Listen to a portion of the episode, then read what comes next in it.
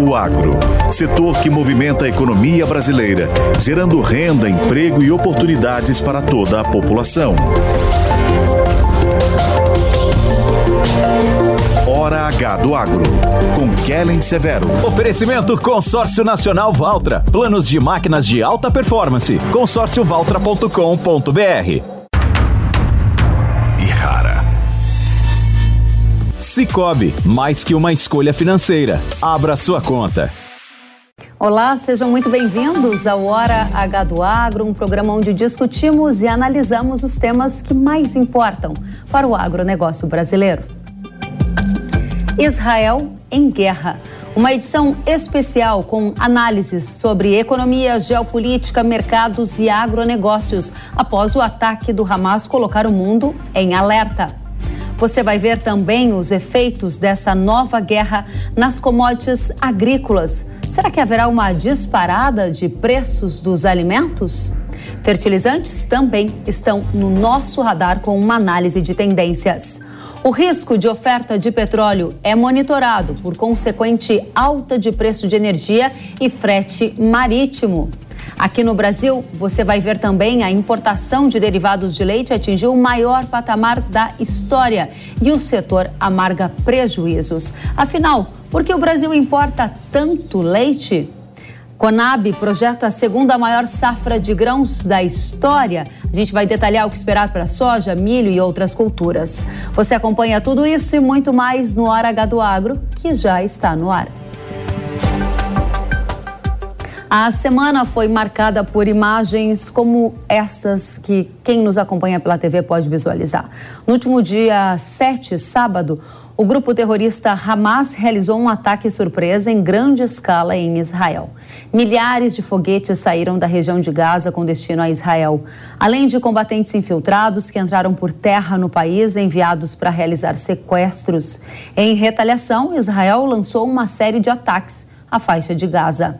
O primeiro-ministro Benjamin Netanyahu chegou a dizer que usará toda a força de Israel para destruir o Hamas e que a resposta ao ataque mudará o Oriente Médio.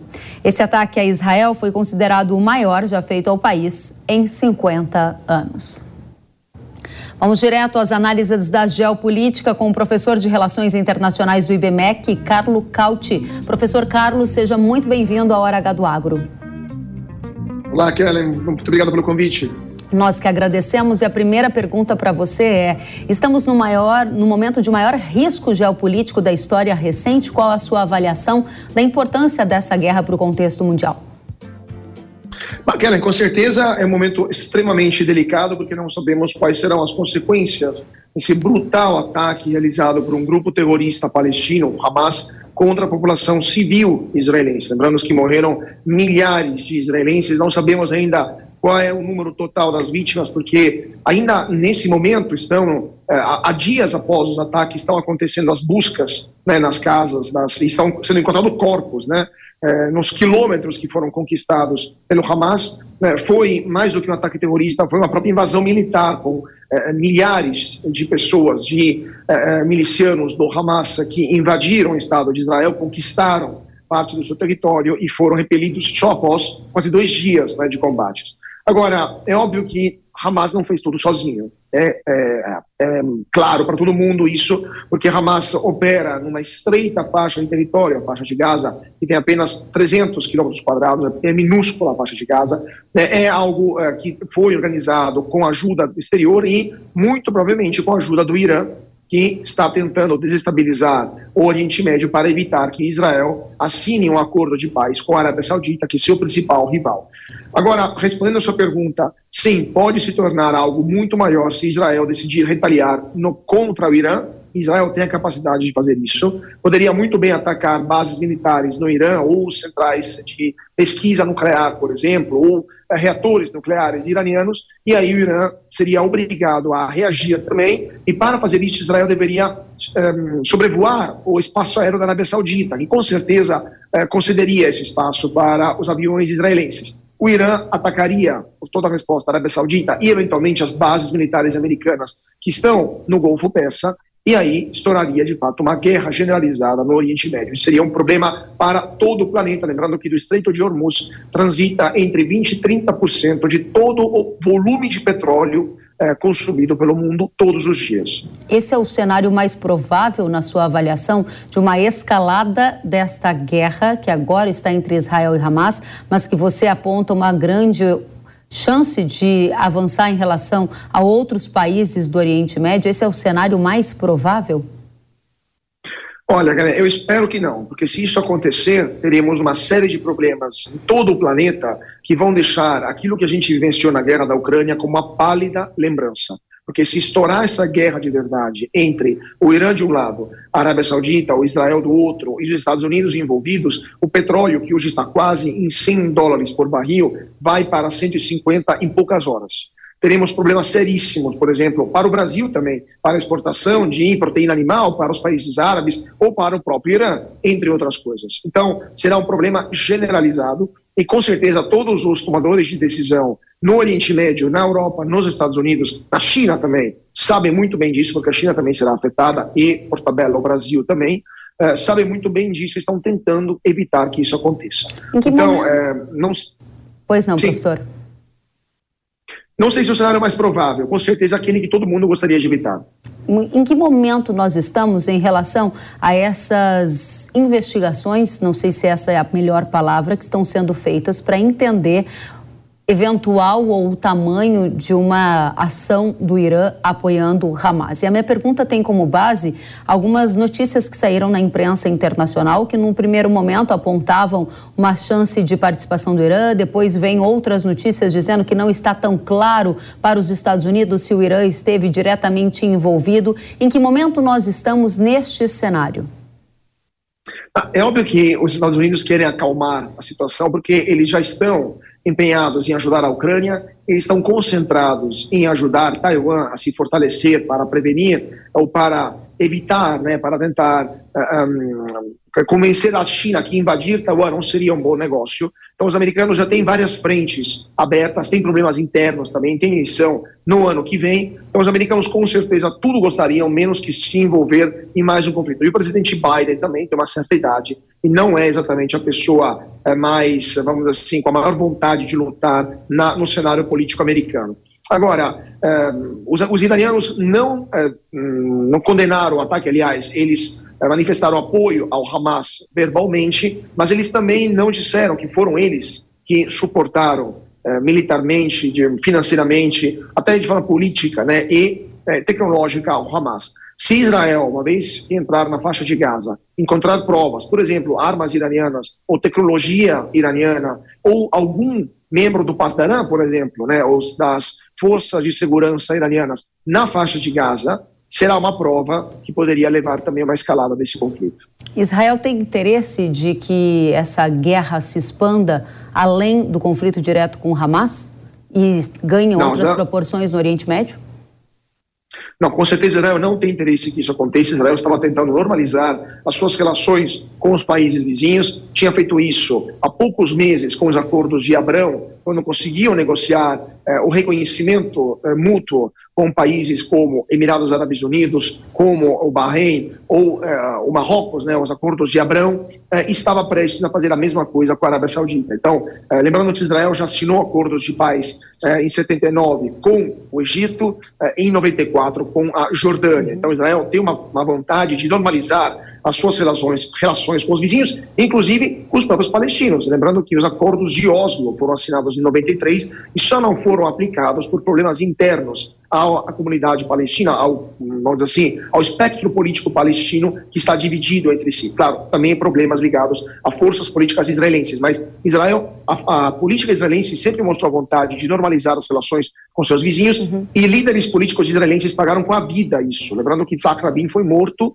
por um extremista judeu porque assinou os acordos de Oslo que normalizavam as, relações ou tentavam algum tipo de acordo com os palestinos. Agora, Israel não tem nem interesse agora de entrar em Gaza, na verdade, muito menos de expandir esse conflito, porque entrar em Gaza significa lutar no pior dos cenários, no pior dos terrenos possíveis, que é o terreno urbano. Vai custar muitas vidas humanas dos dois lados, mas especialmente do lado dos atacantes, né, de Israel, se tentar uma operação de terra. Então, é, com certeza, é algo que eles estão é, refletindo mais do que uma vez, porque vai ter um custo altíssimo, econômico, militar e também vidas humanas. Professor, eu comecei essa entrevista lhe perguntando se o risco geopolítico nunca esteve tão alto como agora. Eu refaço essa pergunta porque essa é uma pergunta que costumariamente interessa ao agro, que é o setor mais internacionalizado da economia brasileira e diretamente afetado por mudanças que acontecem na geopolítica.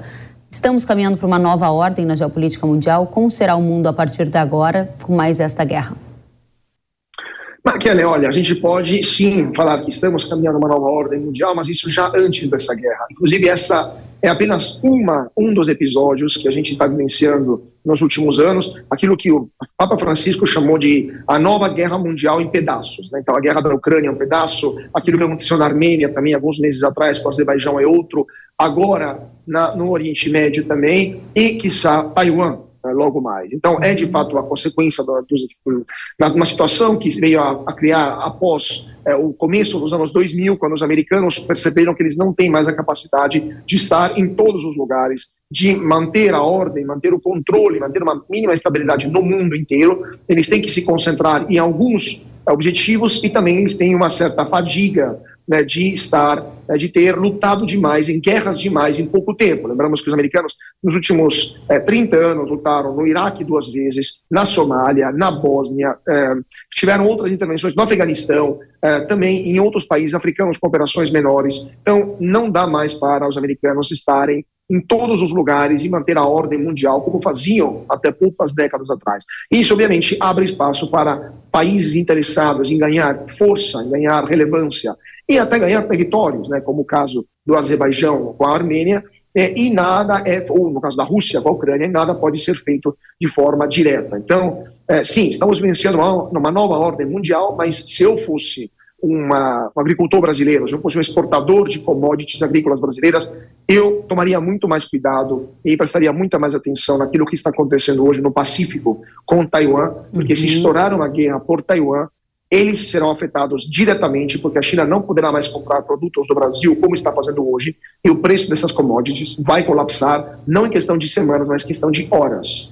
Professor, é muito importante porque essa questão de Taiwan está diretamente correlacionada ao agro, como você mencionou, e nós estamos sempre atentos a esse fator aqui no Hora do Agro, assim como estamos para a guerra entre Rússia e Ucrânia e agora esse conflito no Oriente Médio. E eu estava aqui buscando uma informação que li essa semana que diz o seguinte, que a China, é, nesse momento, há tentativas de que a China possa tentar ocupar algum papel de intermediadora para o conflito entre Israel e o Hamas. Isso procede na sua avaliação? A China quer ocupar esse papel mais estratégico de mediadora, tentando escalar para um outro lugar na geopolítica mundial?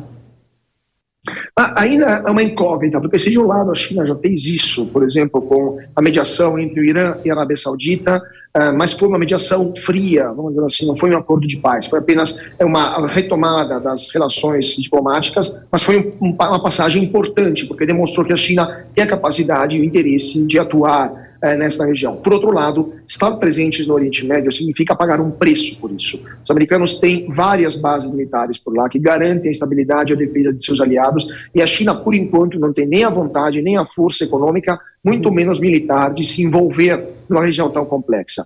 É, a defesa da Arábia Saudita hoje, do Catar, dos Emirados Árabes Unidos, do Bahrein, depende exclusivamente, ou do Kuwait, do Kuwait, por exemplo, depende exclusivamente dos Estados Unidos. A China dificilmente vai poder substituir os americanos eh, no curto ou no médio prazo, lembrando que os americanos têm 10 porta-aviões nucleares, a China tem uma e meio, menor do que a menor porta-avião americana. Então, não teria nem a capacidade de projeção internacional. E também o risco que isso pode acarretar para a população chinesa. Lembrando que temos regiões na China onde a maioria é muçulmana, como Xinjiang. Então, se envolver uma região tão complexa significa ter problemas eventuais de terrorismo interno com as populações islâmicas que já atuaram dessa forma. Então, dificilmente a China vai querer se envolver nisso, mas lembramos também que a China é o maior importador de petróleo do Oriente Médio, muito mais do que os Estados Unidos. Então, os americanos têm cada vez menos interesse em se sacrificar, em pagar um preço pelo Oriente Médio, porque eles já são autossuficientes em petróleo, e a China é forçada a atuar lá,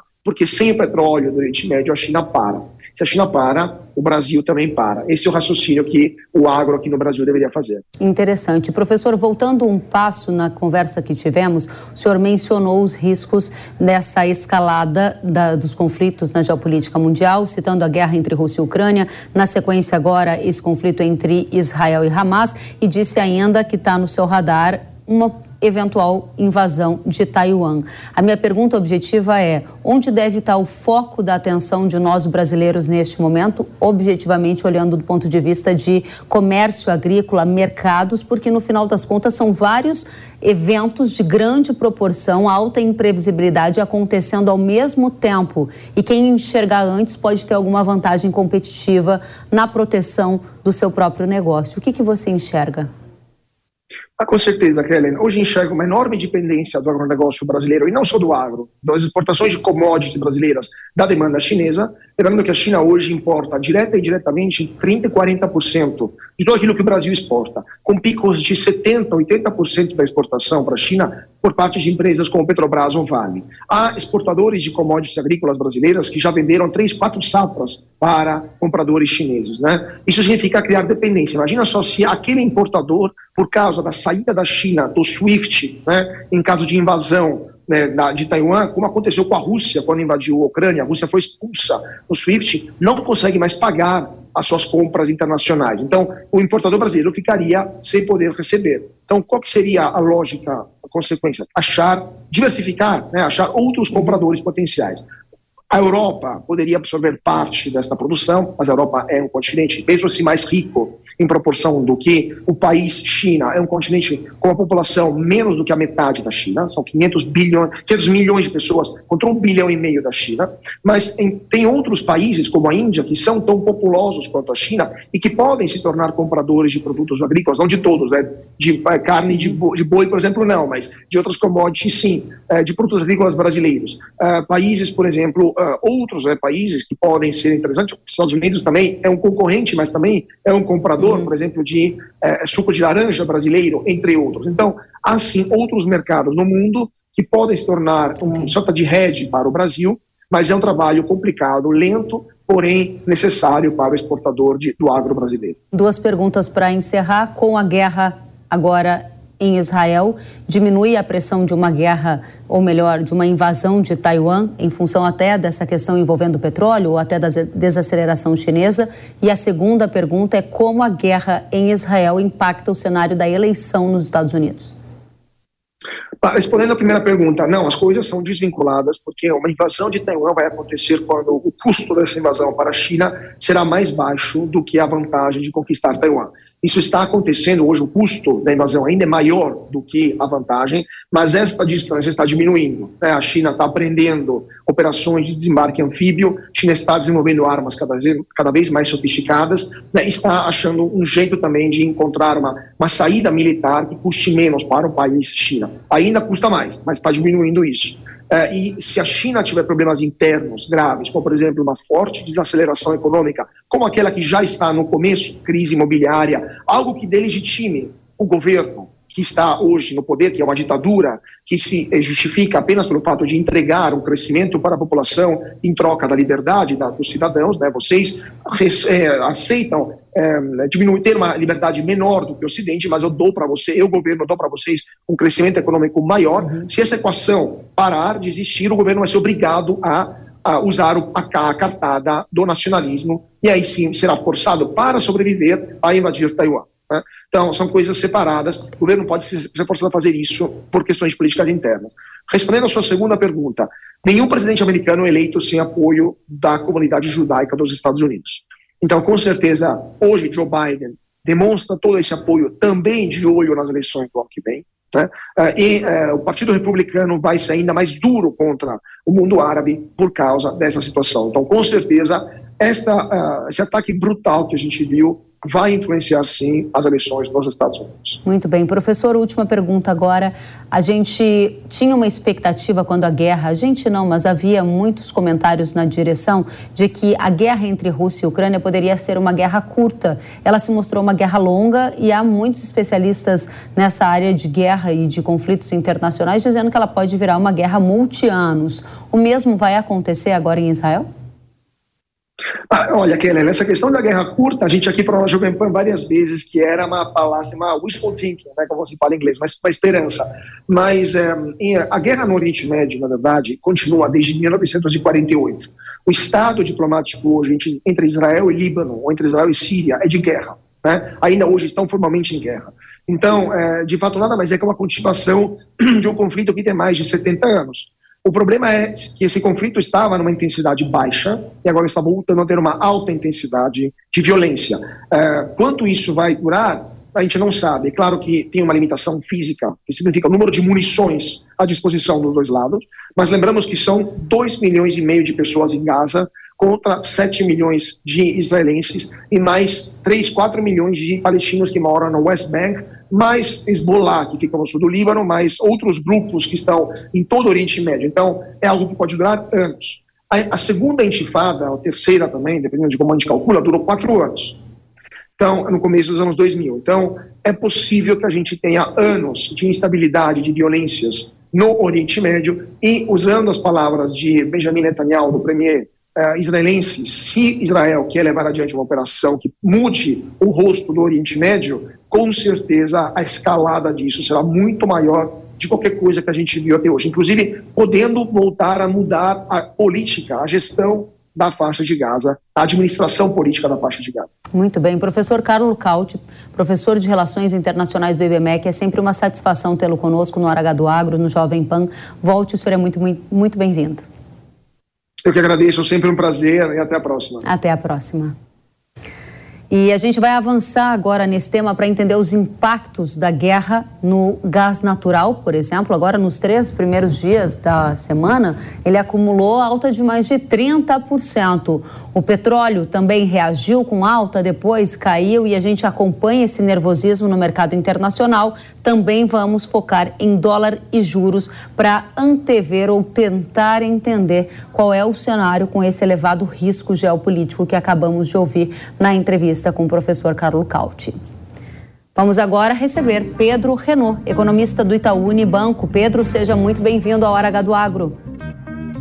Prazer estar com você. Muito obrigada, Pedro, pela sua companhia. E a primeira questão é: qual o efeito desse conflito, da guerra em Israel, sobre preços de commodities, como, por exemplo, o petróleo? Há uma tendência do petróleo subir, ganhar mais preço e contagiar, por exemplo, combustíveis no Brasil?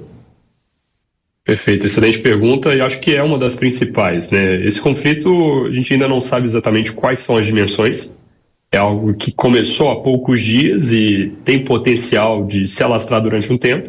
A gente precisa ver exatamente quais são os atores envolvidos. Por enquanto, é Israel versus Hamas. É, mas a gente poderia ter aqui é, Líbano, Irã se tornando de fato países é, envolvidos ali na guerra. E aí a coisa ela pode mudar de escopo. O que a gente viu até aqui foi preços de petróleo que apresentaram alguma volatilidade e é direto na commodity energética que a gente vai sentir primeiro por é, o tamanho da produção que a gente tem ali na região, né? Mas essa volatilidade ela não foi refletindo um efeito direto sobre a oferta. Até aqui não mudou nada a capacidade da região de entregar barris de petróleo para o mundo. O que aconteceu foi que sempre que eu vou precificar um contrato futuro de petróleo, gás, o que seja, eu preciso pensar em quais são os cenários possíveis e, obviamente, desde a invasão do, de Israel, ganhou probabilidade de algum tipo de disrupção, tá? Então a commodity ela ficou mais volátil, certamente permanecerá assim. Agora, o que a gente vê até o momento que a gente conversa aqui é um mercado que, por enquanto, em termos de precificação, está colocando na conta que a coisa fica restrita. Se a coisa se alastrar, o Irã entrar no meio, é, Líbano, como eu mencionei, se a gente tiver um conflito mais delineado do Oriente Médio, em vez desses dois lados que a gente tem até o momento, aí a gente pode ver petróleo de fato dando uma escalada muito maior, tá? Com dois fatores, eu acho que mitigam um pouco dessa história. Primeiro é o potencial da Arábia Saudita de colocar mais oferta no mercado. Ela poderia compensar, por exemplo, uma eventual redução de entrega de barris pelo Irã. Segunda coisa é o contexto internacional. A gente já tem visto, ao longo dos últimos tempos, um petróleo que está pressionado por oferta. Uma contenção muito grande ali dos países da OPEC de como eles colocam essa commodity no mercado. Agora, do ponto de vista da demanda, ela está relativamente fraca um dos principais motivos é a economia chinesa indo bem devagar aqui nesse ano. Isso é algo que a gente não acha que muda tão cedo. Então, por mais que a gente possa eventualmente ter um choque de oferta, o lado da demanda nesse momento ele contribuiria no sentido de mitigar uma eventual explosão dos preços de petróleo, mas que é algo que sim tem que estar no radar e aí consequência direta para combustíveis ela existe.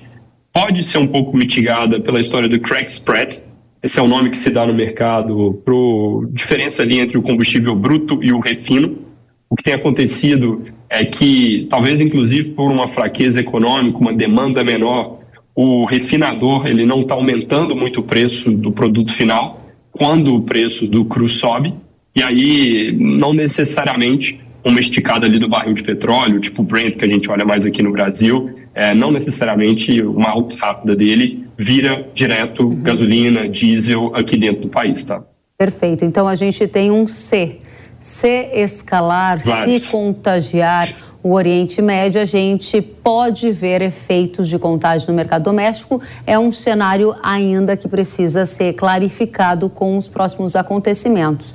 Percebi que na sua fala você disse que há um estresse no mercado internacional com ou sem guerra. Qual é o cenário que a gente não deve deixar de lembrar que existe, apesar da guerra em Israel? Você citou aqui uma China mais cambaleante na economia, citou outras preocupações. Nos posiciona qual é o dia de, qual é o momento em que estamos, tratando-se de cenário internacional com ou sem guerra?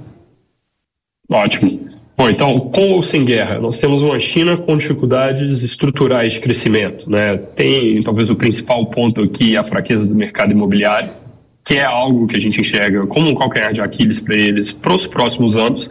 É, tem uma questão aqui de um motor de crescimento que, alguma medida, talvez já esteja esgotado. Eles devem crescer nesse ano menos de 5%, o que para a China é fraco. No ano que vem, esse número deve ser mais para perto de 4%. E é mais ou menos esse ritmo que a gente enxerga para o fim da década. Então, isso de fato é um ponto importante e, obviamente, não necessariamente que se dá da maneira mais suave, linear possível, né? Igual a gente já teve aqueles noticiários de Evergrande, de empresas da uhum. China chegando ali a deixar de pagar títulos, quebrando, é, outros corpos boiando podem aparecer, tá? Uhum. E aí, dado o tamanho da economia, dado o potencial que ela tem de ter desdobramentos para o resto do mundo, importante monitorar. Agora, isso tem ficado mais um pano de fundo, na verdade, do que o assunto do dia a dia nos mercados. Ao longo das últimas semanas, o que chamou muita atenção foi nos Estados Unidos o movimento das taxas de juros. E aqui eu não estou falando tanto da taxa de juros do Banco Central, Fed Funds, como se fosse a nossa Selic, e mais o juro longo que a gente fala. É, por exemplo, o juro do título do governo de 10 anos. Uhum. O que aconteceu? Uma disparada dessas taxas é, para valores lá de 2007, ou seja, pré grande crise financeira por uma combinação de fatores.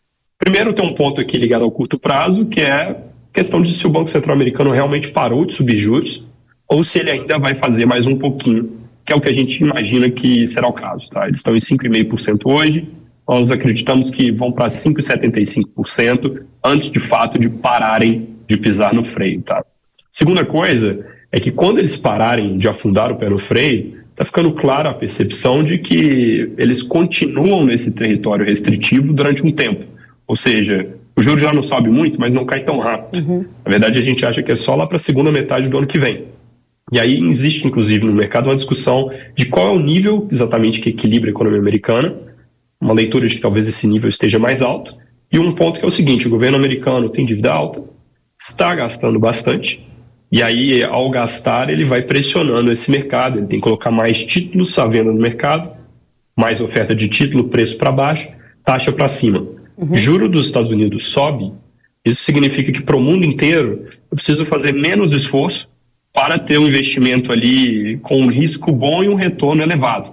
Tá? E aí, o que tem acontecido ao longo dos últimos tempos é uma pressão forte das moedas com relação ao dólar, dólar avançando com relação a todo o resto. Tá? Isso é o principal fator que a gente vê na economia global no momento. É, até aqui, o que aconteceu na hora que começou o conflito em Israel foi que, na dúvida, o investidor corre para o que ele vê como mais seguro e aí ele compra os títulos do governo americano, então até ajudou um pouquinho a segurar essa taxa. Agora, se o conflito ganha mais corpo, vamos colocar dessa forma, alta do petróleo inflacionária, inflação significa mais juros, uhum. é mais pressão nesse mercado de títulos, é um cenário que ele pode ir ganhando contornos ali de uma tempestade mais completa. Tá? É, neste contexto, uma China desacelerando, que você traz para a gente, um cenário que pode ser uma tempestade lá nos Estados Unidos, ainda com uma perspectiva de juros elevados por mais tempo e um efeito colateral para a gente aproximar essa conversa aqui do público do agro e da Jovem Pan é via câmbio. Minha pergunta se dá também para entender: juro mais alto nos Estados Unidos significa dólar mais alto em relação ao real? Certamente, tá. É, isso foi um pouco do que a gente viu nos últimos dias, com esse tal juro de 10 anos que andou por lá. Isso é o que a gente veria de forma mais intensa no caso desse cenário mais azedo, tá? Até porque quando o humor no mundo azeda, o investidor ele se afasta de tudo que ele percebe ali como um pouco mais exótico e países emergentes como nós tipicamente vão se enquadrar nessa caixinha, tá? A gente olha muito para o diferencial entre taxas de juros para pensar no que vai acontecer com a moeda. Então, hoje, por exemplo, o Brasil está com seus 12,75% de juros, depois dos cortes que o Banco Central fez nos últimos meses. Estados Unidos tem 5,5%. Uhum. Esse diferencial ele vai caindo ao longo do tempo. Aqui no Brasil, nós temos mais alguns cortes contratados. A nossa leitura, a taxa Selic, ela chega a 9% no ano que vem. 9 no Enquanto ano que vem, mas esse Unidos... ano ainda cai mais, Pedro, mesmo com esses riscos cai, geopolíticos? Sim. Uhum. Sim, é, cai. É, obviamente, tem uma discussão sobre o ritmo, tá? Até que o Banco Central ele cortou meio ponto por reunião, né? Duas de meio ponto. Tem mais duas reuniões para acontecer nesse ano do Copom. Uhum. Uma é no início de novembro e a outra em dezembro. Em ambas, a sinalização do BC é que corta mais meio ponto. Então, lendo a valor de fácil que o Banco Central fala hoje, nós teríamos aqui juro em 11,75% no fim desse ano. Tá? Uhum. A gente enxerga espaço para talvez em dezembro eles fazerem um movimento até um pouco mais forte porque a inflação está vindo com dados um pouco mais benignos, a economia, a gente entende, vai ter uma desaceleração um pouco mais clara, com números que já vão estar disponíveis em uhum. dezembro. Eles podem tomar uma decisão ali de aumentar o ritmo e aí cortariam para 11,5 em vez de 11,75. Essa diferença acho que importa pouco aqui, pensando mais no médio prazo. Né? Aí o ritmo ele continua até 9% no ano que vem. E na sua pergunta, vamos supor que venha esse cenário de crise talvez o Banco Central, ele, em vez de acelerar, como eu tenho na conta, corte só os 50. Uhum. Ou, num cenário realmente bem azedo, ele segura e faz 25 pontos, ele pula uma reunião. É, não dá para descartar, tá? Mas ah, hoje, com o que tem precificado e mesmo pensando em um desvio com relação a isso, eu acho que é bem provável que o BC siga cortando, tá? Então, o seu aí, cenário é de juro... Kellen, pois não? Não, é, o que eu ia comentar é o seguinte: para quanto ele corta, aí eu acho que isso pode depender muito desse tá. ambiente externo. Perfeito. Porque eu ia mencionar o seguinte: a gente vai estar em 9 no ano que vem, no meu cenário, com 5 de juros nos Estados Unidos. Esses quatro pontos de diferença já não são uma coisa ali super confortável. Uhum. Cabe, mas não tem muita gordura. Vamos supor que não seja 5 nos Estados Unidos, é um pouco mais. Ou é um cenário global um pouco mais azedo isso vai bater no câmbio por aqui, tá? Perfeito. A gente vê uma moeda em cinco reais por dólar no fim desse ano, que é até um pouco abaixo do patamar atual, porque a gente enxerga que o estresse, principalmente das taxas de juros dos Estados Unidos, ele pode ceder um pouco. Uhum. Para o ano que vem a projeção é 5,25, pensando que esse diferencial de juro vai diminuindo para os quatro pontos que eu mencionei. Vamos supor que o juro esteja mais alto lá fora, ou ele cai menos aqui, ou a moeda vai para valores mais depreciados. Tá? Muito bem, ou seja, pode se entender um dólar para cima e um juro para baixo aqui no Brasil, diante desse cenário que você coloca, né, Pedro? Uhum. Eu acho que assim, o cenário base é esse, dólar para cima, devagar e juro para baixo. Desviando do cenário base, porque houve um agravamento do conflito, é menos espaço para o juro cair, mas um dólar talvez mais nervoso, certamente bastante volátil. Tá? Muito bem. E aqui um ponto interessante, pensando no público do agro, né? O câmbio é uma das variáveis mais difíceis de se prever e que, obviamente, a gente às vezes deixa resultado na mesa porque fechou um contrato de compra, de venda no momento errado ali. o hedge, né, a proteção cambial que a gente faz no mercado, o custo dele está diretamente ligado ao diferencial de taxas entre aqui e lá fora. Então, eu estou dizendo que a moeda vai ter pressão porque o juro aqui está caindo e o diferencial está diminuindo. Uhum. Isso significa, por outro lado, que o hedge, a proteção, está mais barata. Então é algo interessante se pensar que talvez esse seguro aí ele fique mais atrativo, tá? Excelente. Pedro Renault, muito obrigada, economista do Itaú Unibanco, por estar conosco, trazendo as implicações para petróleo, para dólar, para juros desse cenário geopolítico tumultuado com a guerra em Israel. Volte sempre, Pedro, um prazer recebê-lo. Sempre um prazer, Kellen. Até a próxima. Até a próxima. E a gente segue em frente nos fertilizantes. Israel está entre os principais exportadores globais. Dados do Departamento de Agricultura dos Estados Unidos revelam que o país é responsável por 7,1% das exportações mundiais de potássio, ficando atrás de países como Canadá, Bielorrússia, Rússia e União Europeia. O conflito no Oriente Médio também importa pelas exportações de fertilizantes de Israel ao Brasil. Dados da consultoria Agriinvest Commodities indicam que o país foi responsável por 19% das importações brasileiras de superfosfato simples, 11% do superfosfato triplo e 8% de cloreto de potássio, com dados do MDIC de 2023. A Agriinvest Commodities ressalta que, caso o conflito em Israel seja ampliado para outros países do Oriente Médio, é possível que os preços dos fertilizantes ao produtor brasileiro sejam impactados. Vamos conferir. Nesse caso envolvendo essa nova guerra que está surgindo, eu diria que primeiramente a gente olhar para o território de Israel e o primeiro sinal é que nós não tivemos impactos nem em logística e nem em produção. Se as tensões continuarem, e aí você comentou sobre um país importante chamado Irã, e aí se isso acontece eu acendo um alerta para nitrogenados, porque aquela região do Golfo Pérsico ela é muito importante para a logística de petróleo e de fertilizantes nitrogenados para o Brasil. Uhum. Quando eu falo em Oman e Catar, eu estou falando em 40% das importações de ureia no Brasil. 40%. Uhum. Então, se eu tiver um envolvimento de outros países daquela região, aí é uma outra história. Por enquanto, eu diria que o mercado está observando. Em um cenário, quando você não tem uma certeza para onde vai, é difícil você derrubar o preço. E aí, é claro, como que você vai ver uma ureia recuando nesse momento? É mais difícil. Eu, particularmente, acho que nós já tínhamos uma incerteza e essa incerteza ia durar até o dia 20 do mês de outubro, agora ela fica maior ainda. Jefferson Souza, analista de mercado da Agriinvest, obrigada pelos comentários sobre o mercado de fertilizantes. César Castro, do Itaú BBA, revelou possíveis impactos em commodities agrícolas utilizadas para a produção de biocombustíveis, que poderiam ter preço mais alto se o petróleo aumentar de valor com uma eventual escalada do conflito. Vamos conferir. Que as coisas escalarem muito mais, isso deve bater em commodities que são combustíveis também, e no, em última instância compete com ração, compete com outros grãos mas acho que é muito cedo, né? E vale lembrar o momento que, que o mundo está, né? Os americanos colhendo uma, uma, boa safra de milho, né? Uma uhum. razoável de soja, bastante trigo no mundo. Então há, de certa forma, um ambiente de formação de estoques que não se desconstrói do dia para a noite. Uhum. Então, acho que no devido momento, caso esse assunto realmente é, escale, isso tende a chegar nas, nas commodities agrícolas. Muito obrigada, César, pelas contribuições. Hora H do Agro aqui na programação da Jovem Pan News. E a gente segue de olho na guerra em Israel e nesta semana o Hora H do Agro também recebeu perguntas do público questionando os impactos desta guerra. Vamos à primeira delas.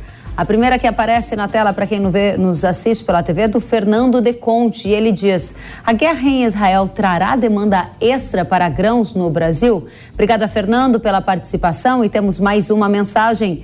Está na tela o preço dos alimentos. Os preços dos alimentos aumentarão para a estratosfera? Pergunta a Aline Silvério. Obrigada a vocês pelas contribuições, pelas perguntas. Eu já vou direcioná-las ao nosso convidado, Carlos Cogo, sócio-diretor da Cogo Inteligência Agronegócio. Seja bem-vindo.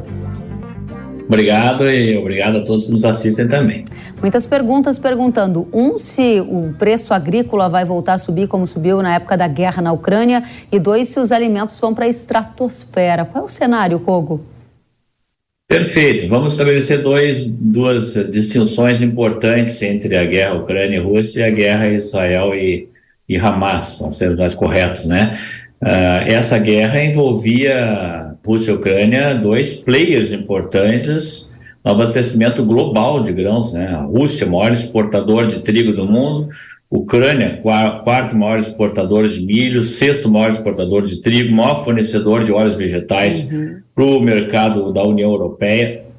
Essa é uma situação. A situação de Israel e Palestina ou Hamas é, é bastante diferente. Não são produtores de alimentos, né? são países consumidores de alimentos, populações relativamente pequenas, somando aí em torno de 15 milhões de habitantes entre os dois, dois eixos ali de população então, são situações completamente distintas, né? Somos fornecedores de grãos versus importadores de alimentos.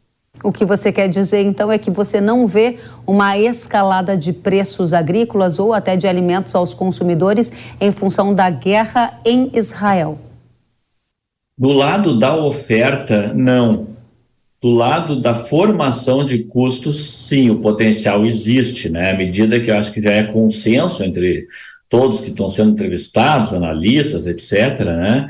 Que nós temos aí uma, uma questão que vai depender muito do prolongamento desta guerra, né? Eu, desde o início da guerra Ucrânia-Rússia, eu tinha convicção que seria uma guerra longa, e ficaria endêmica, é o que nós estamos vendo hoje, né? E aqui eu acho que não há nenhuma dúvida que essa é uma guerra longa, talvez ainda mais longa que qualquer um possa imaginar. E o desdobramento disso vai depender praticamente, para a gente analisar a questão agro, uma coisa importante: isso se estende para demais países da região ou não? Ainda não temos sinal claro disso, né? Temos aí algumas, uh, alguns sinais do Hezbollah tentando aproveitar, mas parece que foi uma coisa muito mais de janela aí, que não, não chegou na hora certa. Ou seja, nesse momento, não. Caso se estenda para a região, a gente pode ter impactos maiores na questão de fretes marítimos, de alta de preço de petróleo, uhum. de alta de preço de gás natural, que impacta no custo de fertilizantes, de alta de preço e custo de fertilizantes novamente. Aí os deslocamentos são inúmeros, né? Mas a depender da, do, do, tempo de duração e da extensão dos envolvidos na, na, no conflito. Excelente, Kogo. Me parece então que você está, neste momento, com as informações que temos na mesa, concluindo que ela pode ser a guerra em Israel, guerra Israel-Hamas, muito mais puxador de custos agrícolas do que de preços de commodities. Está certa essa minha interpretação? Está correto. Nesse okay. momento, quando, Neste se, quando se fala em guerra, né, neste momento está correto, né, pois é isso que está no tabuleiro nesse momento. Né? Não Muito envolve bem. ofertantes, mas envolve fornecedores de insumos. Só para a gente contextualizar, eu vou pedir para a produção colocar no ar uma arte que a gente fez para lembrar que aconteceu no início da guerra na Ucrânia, porque isso tem sido muito mencionado pela nossa audiência, né? Será que os preços dos alimentos vão disparar como foi na época da guerra na Ucrânia? O que, que aconteceu naquela época? Esse é um gráfico que mostra o índice de preço dos alimentos da FAO e a gente pode observar que entre fevereiro e março do ano passado esse índice disparou, atingindo um dos maiores patamares da história, ou seja, recorde em preço de alimento no mundo. Essa diferença entre a guerra na Europa e o Oriente Médio para o agro, você já mencionou, é algo que tende a não repetir este cenário. Esse é o ponto principal. Não há elementos de uma guerra no Oriente Médio que sejam puxadores de preços de alimentos e commodities agrícolas no mercado internacional. Tem um outro ingrediente que a gente também precisa tocar, já que nós estamos vendo aqui o Fall Food Price Index, que é bem, bem interessante. Exatamente, né? abril de 2022, então, foi o maior nível de preço real de alimentos da história. Além de envolver dois grandes players fornecedores de grãos, envolvia um player fornecedor de insumos importantíssimo, que é a Rússia.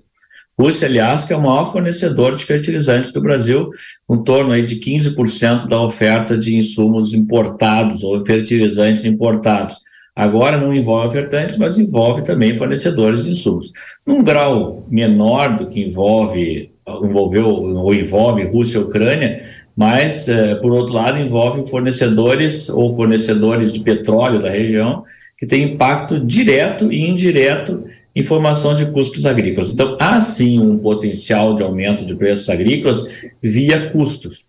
É uma outra via que pode ser mais duradoura, mais prolongada ou até mais demorada de acontecer. O mundo, nesse momento, está com uma oferta relativamente confortável de grãos, uma, um aumento de relação estoque-consumo para trigo, é, para soja e um pequeno aumento para milho. Os estoques, nesse momento, são mais confortáveis. Mas veja que nós estamos pela frente, né? Já tem dois impactos, mais ou menos, que já podem começar a ser dimensionados. O primeiro, é, vai haver um impacto no plantio de milho segunda safra no Brasil. Uhum. Da segunda safra de milho brasileira que sai o maior volume de exportações de milho do mundo, não do Brasil, do mundo. O Brasil hoje é exportador, líder na exportação global de milho, e é da segunda safra que sai o, o, o volume a ser exportado para o exterior. É, a segunda safra já tem um indicativo que nós não vamos nem ter o mesmo volume de milho que tivemos no último ano, ou seja, uhum. em 24 provavelmente o Brasil não tem o mesmo potencial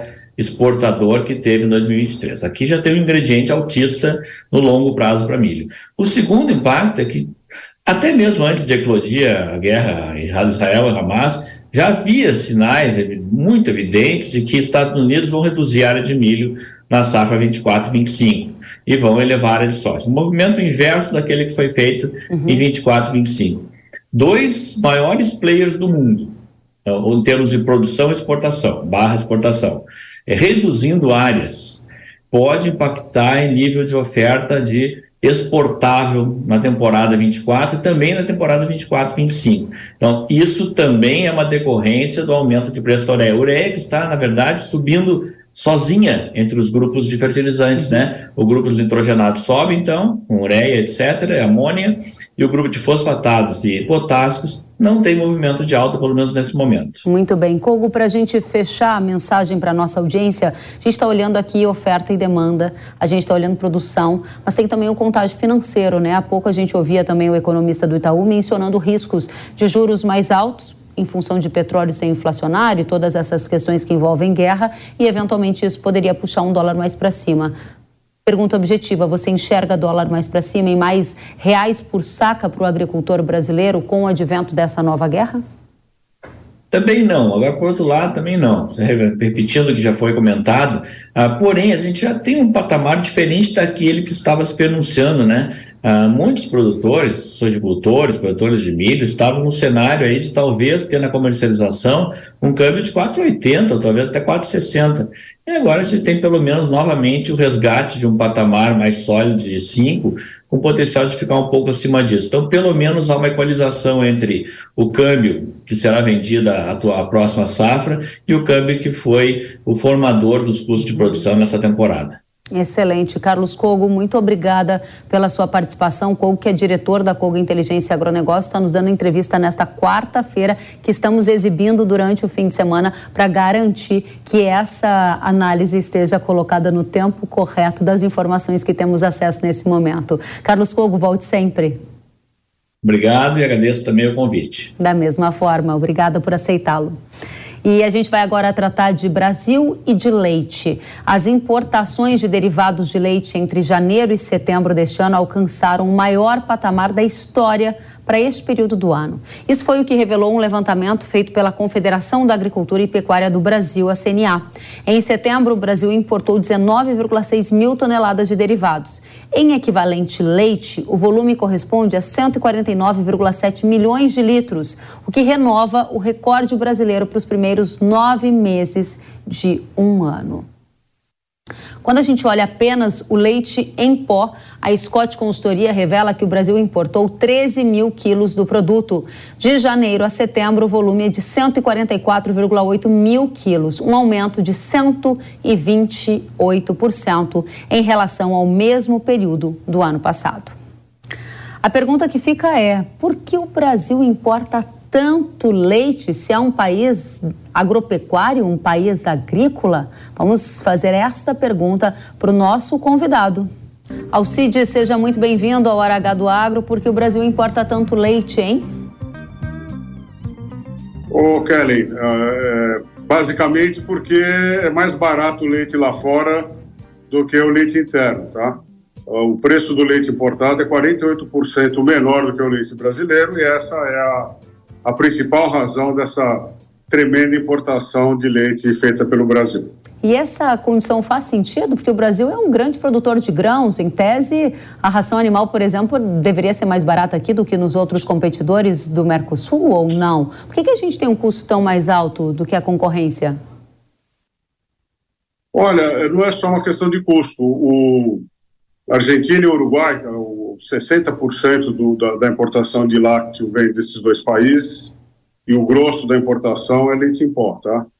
É que a China é a grande importadora de leite desses dois países também, e com esse desaquecimento da, da economia chinesa, está uh, sobrando leite lá internamente, tá? Então, o preço cai e força a barra aqui. Se bem que o preço agora do leite no mercado internacional tende a reagir, essa importação tem que, deve diminuir, viu?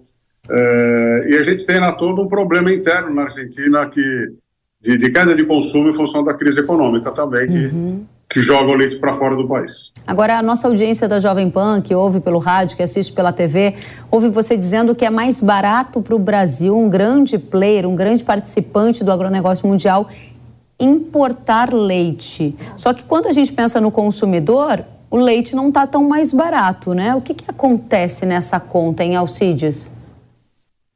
A bronca está no varejo, Kelly, tá? Está é, horrível para o produtor, né? E o, e o, consumidor na ponta varejista não, não percebe isso. Uhum. Lembrando que boa parte do consumo de leite se dá em, em restaurantes, em fast food, etc e ali o, o, o pessoal tende a agregar valor no leite, fazendo batida, fazendo chocolatados, uhum. etc., e o preço não cai, tá? Então a bronca é eterna, é a mesma coisa que acontece na carne, é a mesma coisa que acontece com o leite.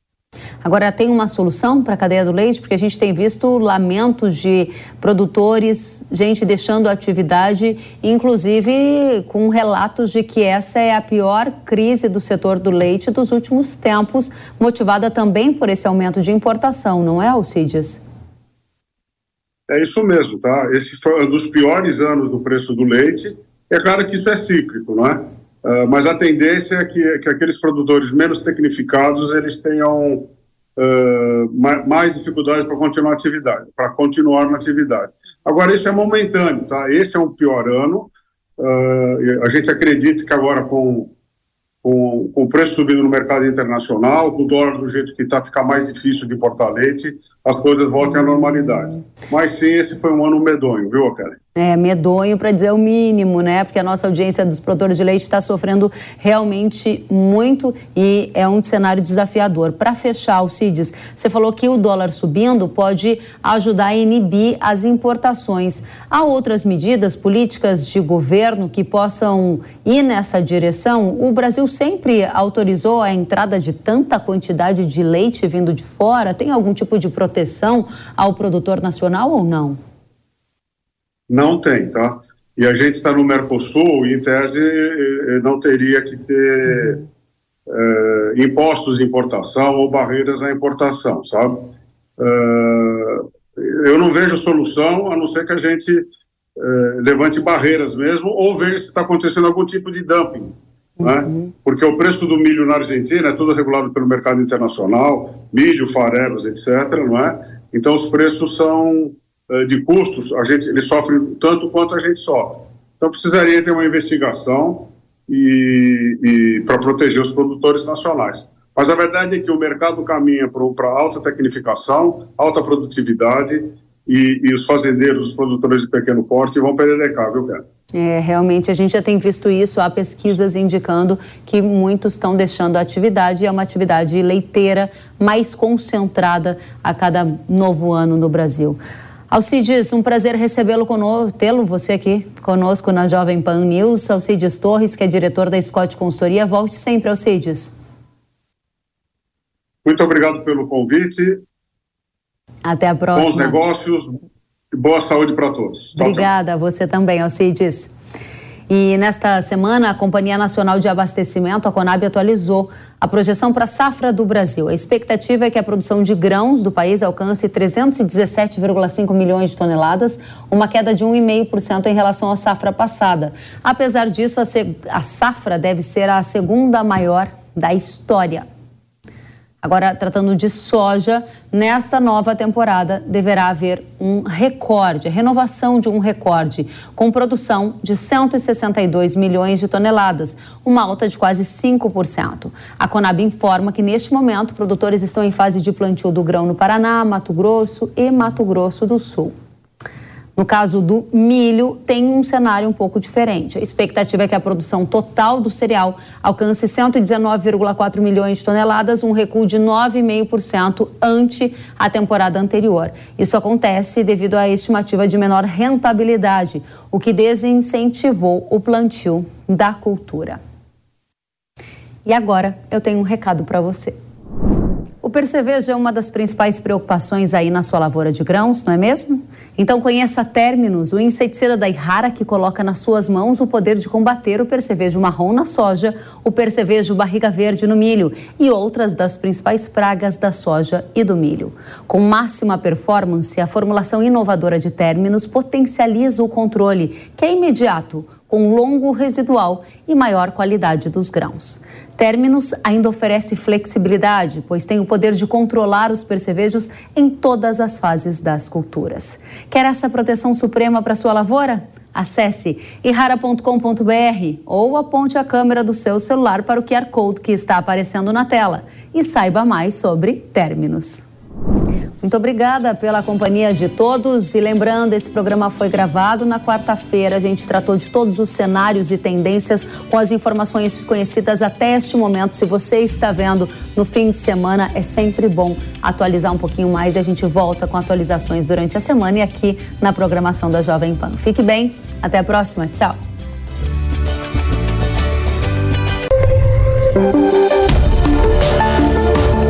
O agro, setor que movimenta a economia brasileira, gerando renda, emprego e oportunidades para toda a população. Hora H do Agro, com Kellen Severo. Oferecimento Consórcio Nacional Valtra. Planos de máquinas de alta performance. consórciovaltra.com.br. Cicobi, mais que uma escolha financeira. Abra sua conta. Realização Jovem Pan News.